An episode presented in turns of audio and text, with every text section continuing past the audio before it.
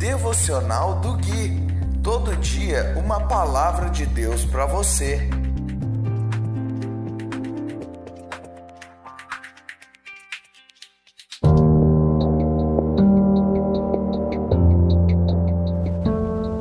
Dia 2 de setembro de 2020, devocional de número 74.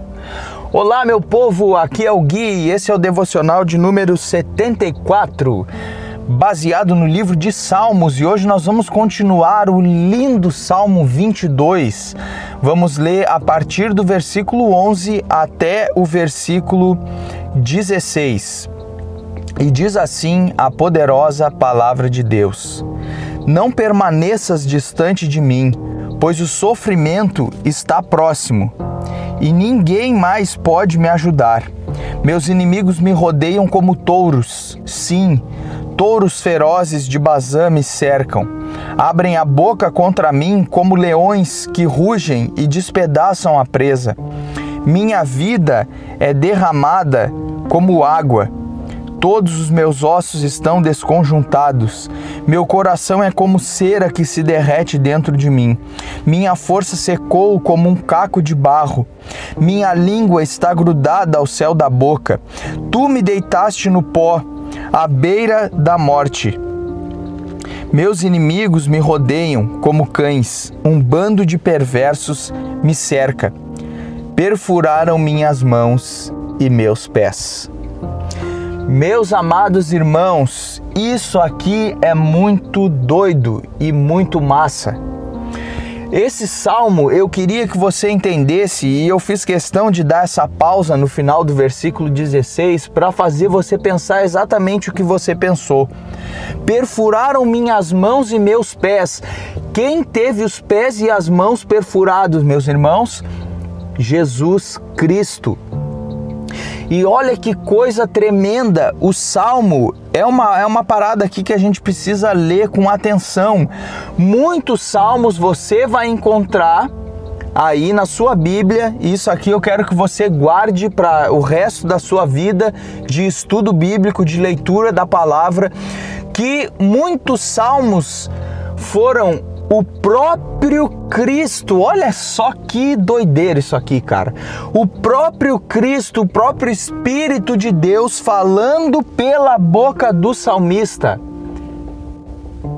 falando pela boca do salmista, porque esse Salmo 22 e depois Jesus fez questão de repetir na cruz, como eu falei no devocional passado, o primeiro versículo desse salmo: Deus meu, Deus meu, por que me desamparaste?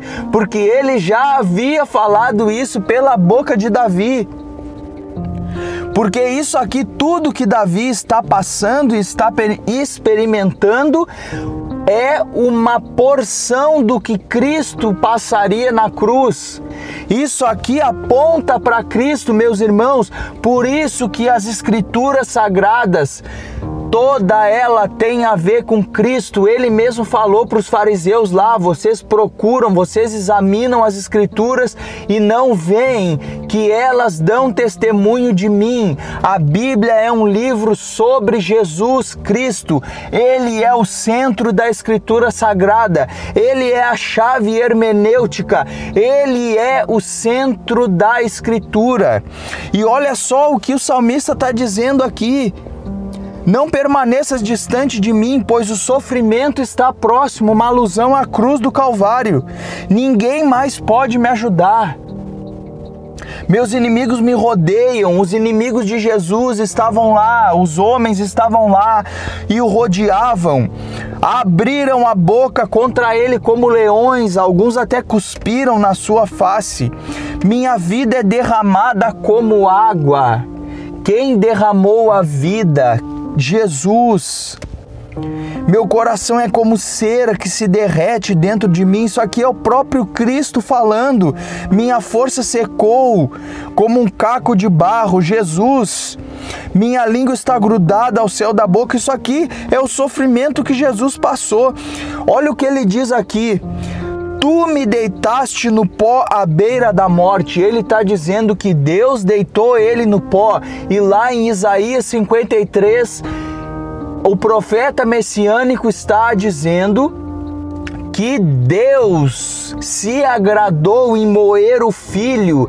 Eu quero te dizer uma coisa, meus irmãos, não foi os romanos que mataram Jesus, não foi os judeus que crucificaram Jesus, não foi Ninguém além de Deus, o próprio Deus. E meu Deus do céu, isso aqui é graça, isso aqui é amor incondicional. Vocês não estão entendendo, isso aqui não é falácia.